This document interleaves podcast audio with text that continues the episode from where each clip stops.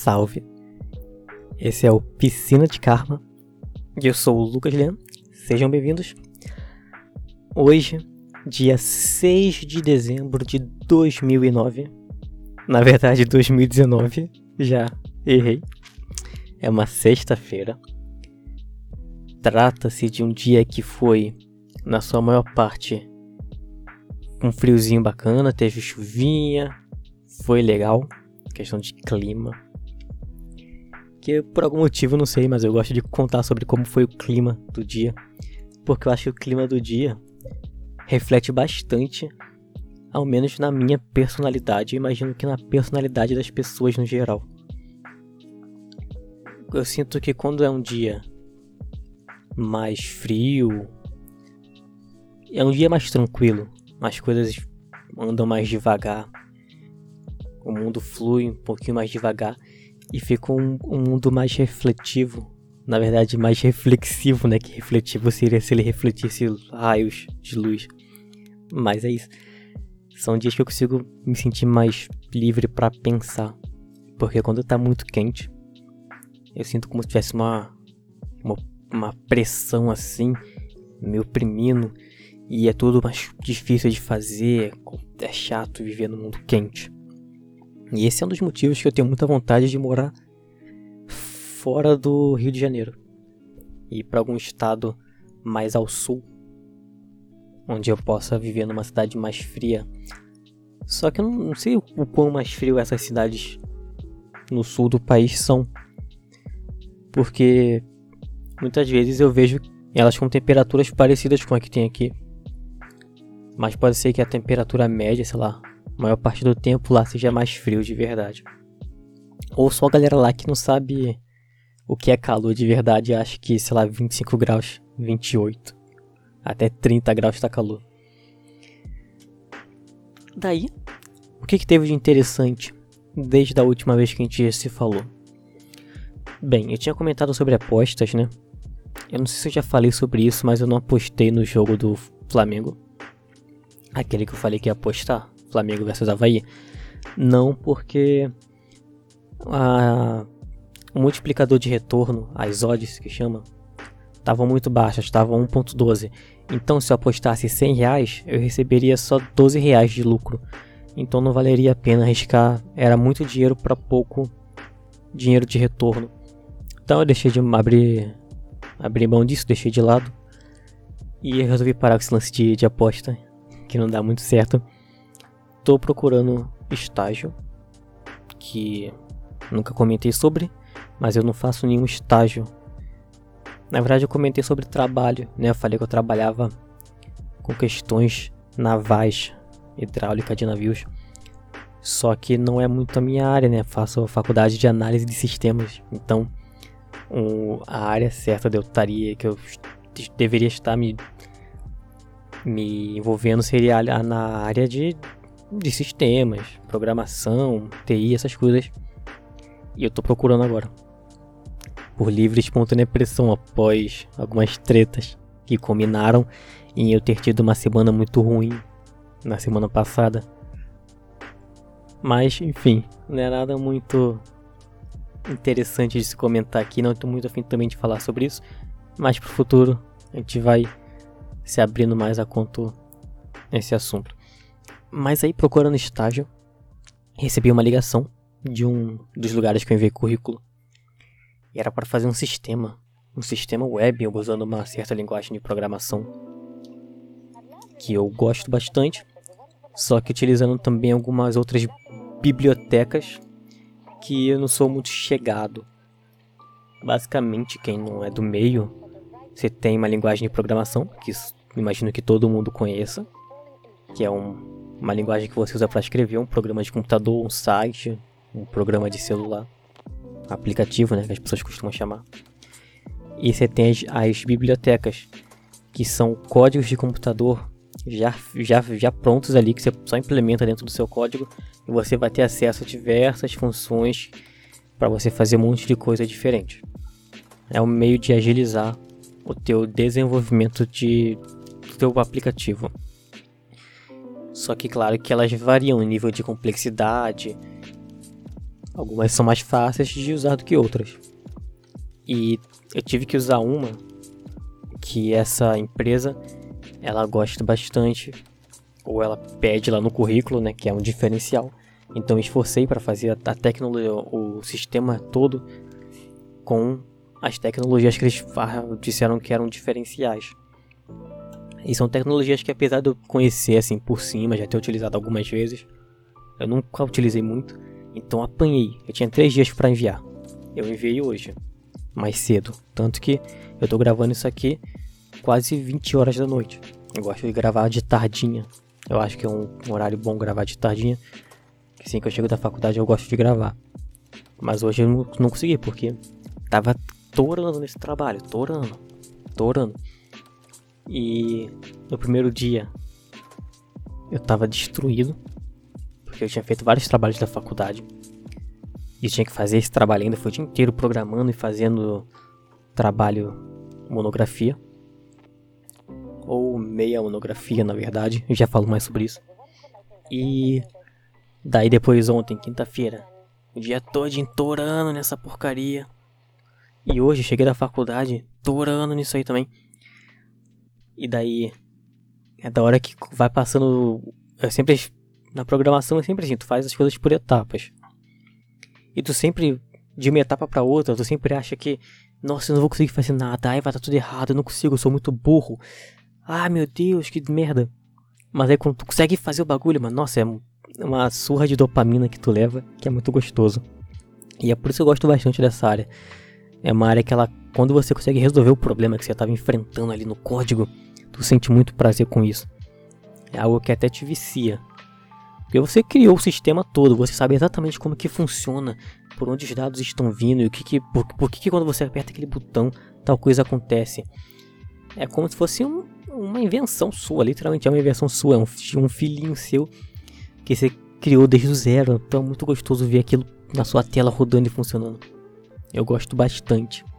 E daí, eu tô no quarto período né, na faculdade e a gente, claro, tem que fazer trabalhos de TCC. Minha faculdade tem cinco períodos, então eu tô perto do fim. Ano que vem já começa o quinto. E eu precisava começar a fazer bagulho de TCC. E tinha aquela professora desgraçada que eu falei no episódio anterior ou no outro. Que ela é uma desgraçada. E a matéria dela é uma preparação para TCC. Então aquele trabalho que eu estava fazendo, a meia monografia que eu falei, é, seria uma, uma introdução de TCC, explicando metodologia, objetivos, essas coisas assim. Seria a parte inicial do TCC sem de fato botar a mão na massa para fazer o, a pesquisa, entendeu? E daí eu tava fazendo esse trabalho, terminei e entreguei para ela. E daí, nossa, aí ela adorou, porque eu me esforcei para fazer o bagulho, sabe? Eu fiquei com tanta raiva que eu falei, ah, é, se ela xingou meu trabalho inteiro, ela mesmo que ela queira xingar meu trabalho agora, ela não vai poder xingar porque vai estar tá bom. Se ela xingar, eu posso dar um soco na cara dela, porque ela vai estar tá claramente sendo ignorante Claro que eu não iria bater nela, mas eu iria saber que ela com certeza me odiaria se ela xingasse meu trabalho. Porque eu, eu me esforcei para fazer o bagulho, mano. O bagulho ficou da hora, ficou bonito. E o trabalho que eu fiz ele era sobre aplicação de algoritmo genético ao problema do caminho mínimo. Eu não vou explicar nada do que é isso, porque tanto faz. Posso explicar no futuro se alguém tiver interesse, quiser saber mais sobre isso, me manda um e-mail que eu explico aqui. O e-mail tá sempre na descrição do episódio. E eu sempre falo o e-mail no final, que é piscinadekarma.gmail.com. E daí, eu apresentei pra ela, ela adorou. E eu pensei, beleza, agora eu tenho que que me orientar com alguém, né? Porque você tem que ter algum professor te orientando para você fazer o TCC. Qualquer professor da faculdade. Eu conversando com ela, ela falou: ah, você já tem alguma ideia de alguém? Eu falei: ó, eu não tenho. Por enquanto não. Mas eu já tinha sim, que era um professor lá que eu gosto bastante da matéria dele e a matéria dele tem o conhecimento dele, a área de atuação dele tem a ver com o meu trabalho. Então ela falou primeiro de um outro professor genérico lá, que eu tanto faz para mim. Daí eu falei: "Ah, tudo bem, eu posso fazer com esse professor". Mas ela falou: "Ah, e aquele outro professor lá, aquele professor o que eu gosto?". Daí eu falei: ah, eu tinha até pensado nele, porque ele tem mais a ver com trabalho e tal. Daí a mina meteu assim pra mim. Ah, mas eu não sei, né? Porque você é meio fraco assim, né? Você é inseguro, tímido. Aí eu, caraca, professora, que isso? Pra que agredir? Pra que meter as verdades assim na minha cara? E daí eu falei, caraca, né? Tá bom. Mas eu acho que eu não, acho que eu gosto, eu gosto da matéria dele, me dei bem com ele. E daí eu fui pensando, mano, a mina meteu na minha cara assim que eu sou fraco, inseguro, tímido. Mas ela não tá errada, na verdade, se tu para pensar, porque pelo menos com ela é porque as pessoas, a pessoa que ela é mais reservada, a galera diz que a pessoa é tímida. Mas eu não me considero tímido, porque para mim tímido é a pessoa que ela tem vergonha. Ela tem vergonha de interagir ali, de, de ser o foco. Não é o que eu tenho, o que eu tenho é muita ansiedade. Eu fico ansioso quando a atenção tá voltada a mim e quando eu tô num ambiente que não é o meu ambiente. Eu não tenho vergonha, eu não fico vermelho, igual a pessoa tem vergonha e fico rindo de nervoso. Não, eu fico, eu fico tremendo assim, sabe? Eu, fico, eu tremo começa a suar. É diferente sintoma de vergonha e de ansiedade. Mas a galera costuma atribuir uma pessoa que é mais quieta com uma pessoa envergonhada. Mas. E daí eu aceito, tudo bem. Faz sentido que eu seja. Que eu seja, que ela possa me considerar tímido. E ela disse que eu sou inseguro e fraco. E faz sentido por conta do que eu falei no último. Sei lá, naquele episódio que eu falei sobre ela. Que eu falei que quando eu falo, quando ela me dá esporro assim, até eu fico, fico com vontade de chorar, sabe? Eu quero. Eu fico com muita pressão assim sobre mim. E provavelmente dá para perceber isso, né? Ela consegue perceber até porque ela é formada em psicologia. Então eu imagino que uma pessoa que não é formada em nada consegue perceber os sentimentos de outra pessoa, porque a raça humana evoluiu para isso, né? Pra gente poder identificar sentimentos e emoções de forma inata, forma natural pra gente. Então dá pra perceber. E ela meteu isso na minha cara, tá ligado? Daí eu tipo, caraca, velho, precisava disso. E. Eu esqueci do que eu ia falar. Vamos aproveitar já que eu esqueci. Tem uma coisa que eu tenho feito recentemente. Que é. Teve Black Friday. E daí eu comprei.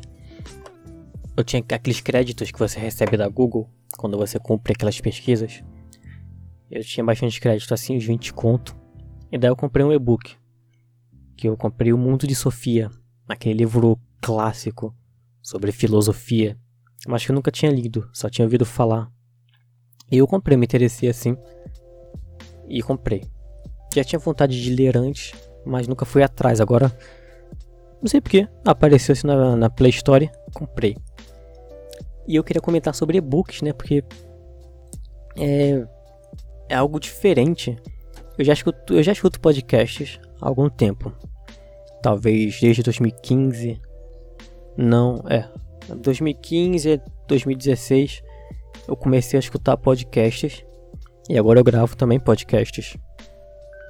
E no começo era super, super diferente escutar um podcast. Acho que toda pessoa que nunca escutou e começa a escutar ou vai escutar pela primeira vez é muito diferente porque tu tá habituado.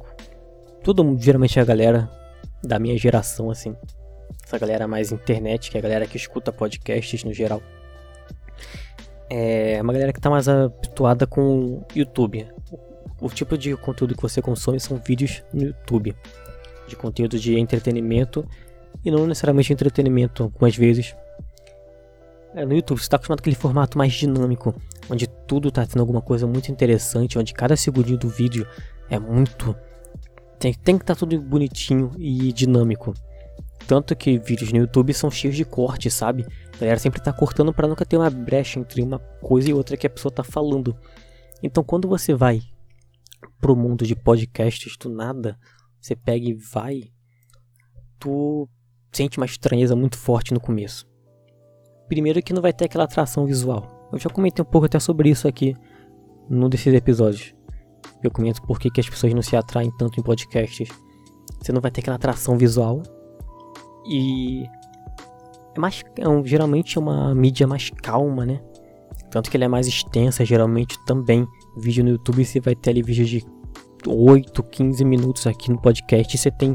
O, o padrão é você ter alguma coisa de 20 minutos ali aproximadamente.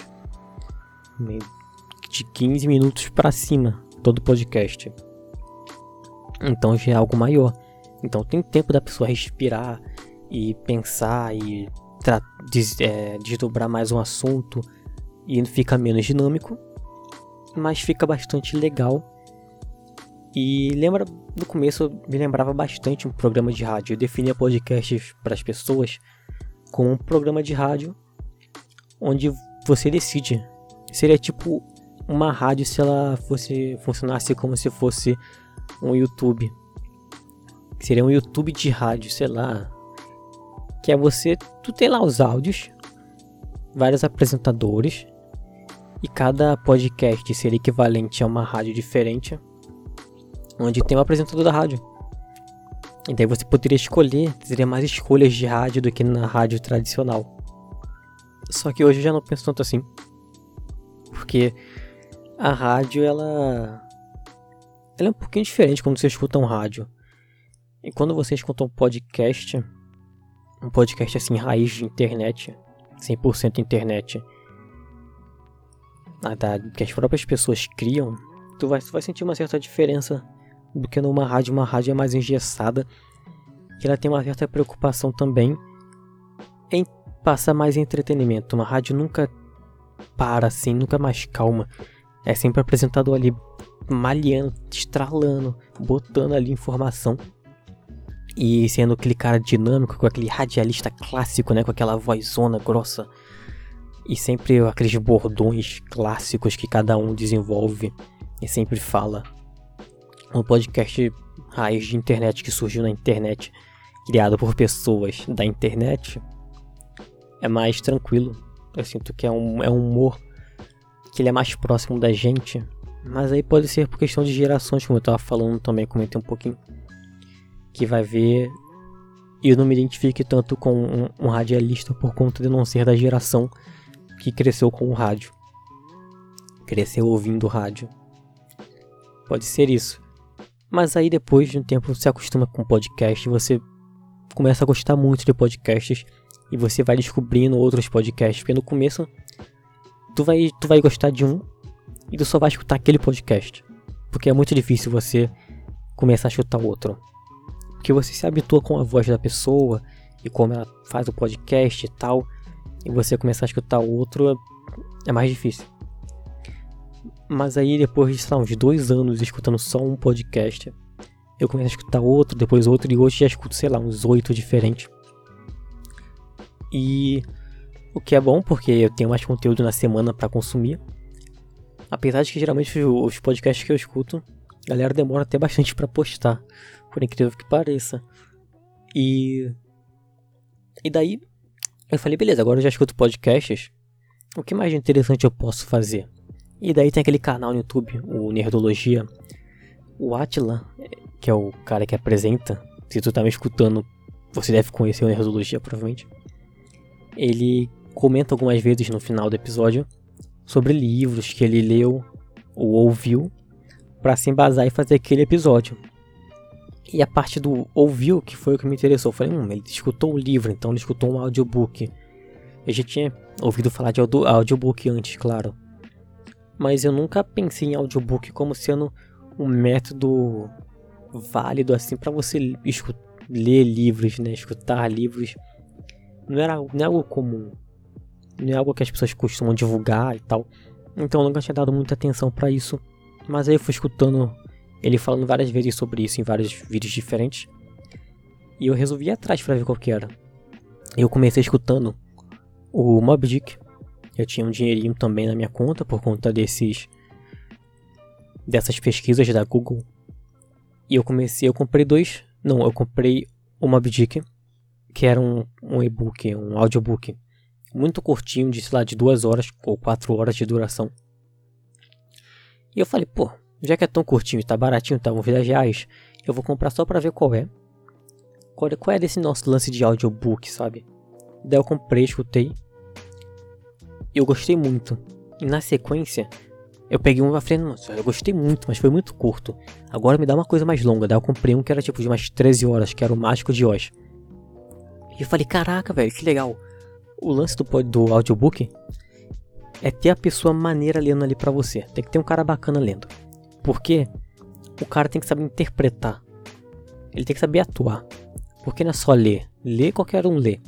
Mas ele tem que ler, ler bem de forma que não fique entediante, ele não lê igual um robô todas as palavras e assim, e sem graça.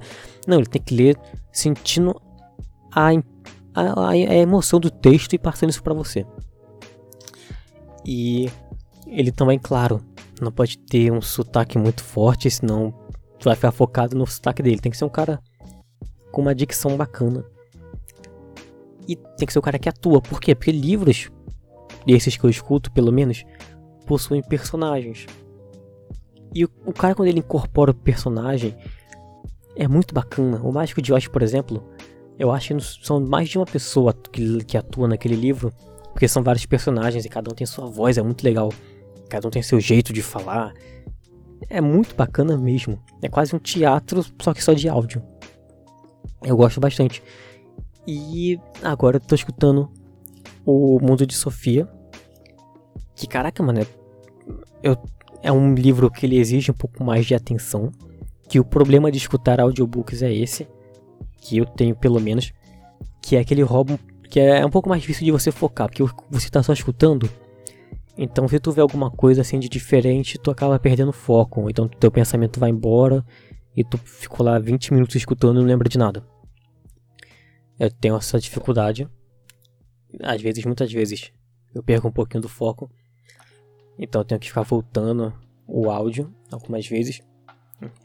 Mas ainda mais com o, o Mundo de Sofia, que é um livro que ele é mais pesado no sentido de que ele é um livro mais sério, porque ao mesmo tempo que ele tem uma narrativa mais light ali, mais divertida, uma narrativa comum, ele tem ensinamentos de filosofia, então tem lições de filosofia de, de história e filosofia que você tem que estar tá ligado e tem que estar tá prestando atenção para você acompanhar.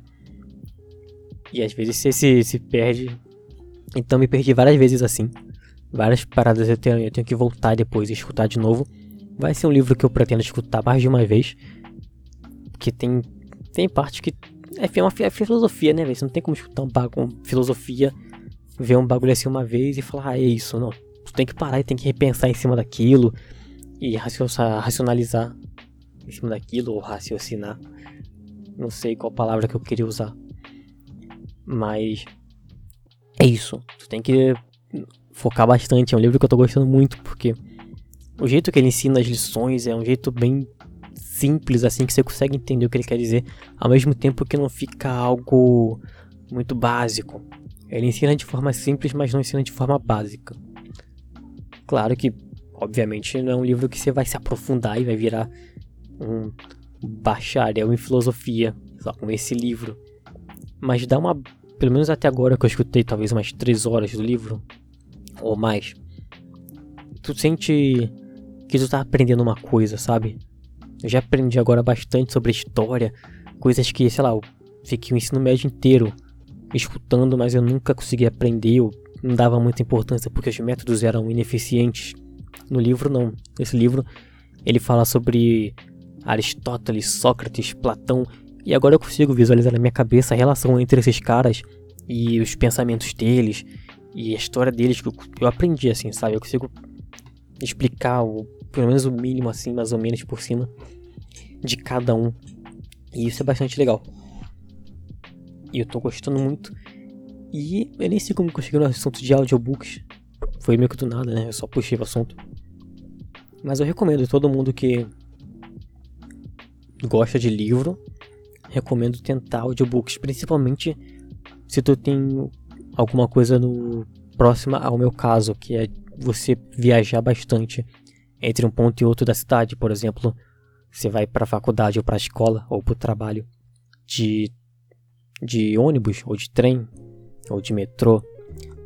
É bacana tu escutar alguma coisa. Eu sempre escuto música ou podcast mas aí sempre que eu posso, quando eu compro algum audiobook, eu escuto o audiobook. E ajuda a passar o tempo da viagem. E é um tempo que eu tô ali à toa, né? Esperando só o ônibus chegar no local que eu tô indo, sem fazer nada. Aproveito para ler um livro, só que escutando. Isso é bastante legal. E daí uma coisa que eu faço com audiobooks também é que eu uso os audiobooks para escutar os livros que assim são livros que me interessam, livros clássicos, livros assim super elogiados, mas que por algum motivo não dá vontade de ler esses livros, que seria Mob Dick, Mágico de Oz, O Mundo de Sofia. São livros que as pessoas falam que é muito bom, são muito bons. Livros que são clássicos assim, e nossa, desde que eu nasci eu escuto falar desses livros, mas não dá vontade de ler, mas de escutar até que vai. Porque é uma experiência mais viva, né, mano? O livro, quando você escuta. Você tem que escutar um, um audiobook desses assim, com narrativa, uma e um, um, um, um, narrador bom que consegue interpretar os personagens para você entender do que eu tô falando, porque é muito bacana mesmo. Tu sente o livro ele toma vida assim, sabe? É, é aquilo que eu falei, é uma peça de teatro em formato de áudio.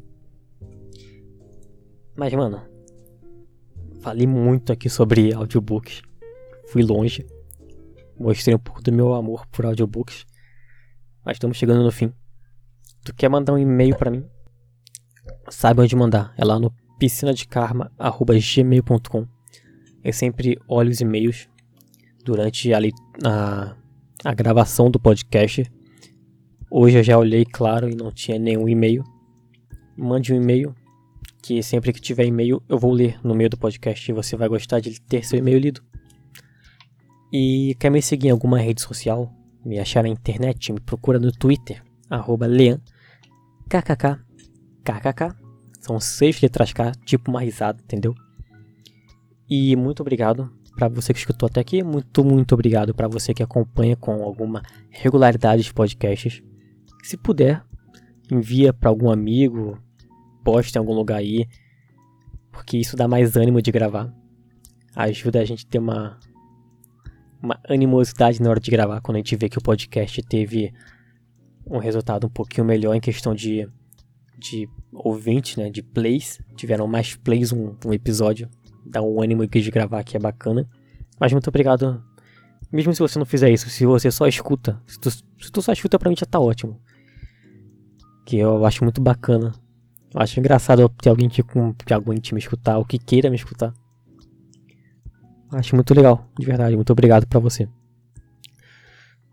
Semana que vem a gente se vê de novo. É isso. Valeu. Falou.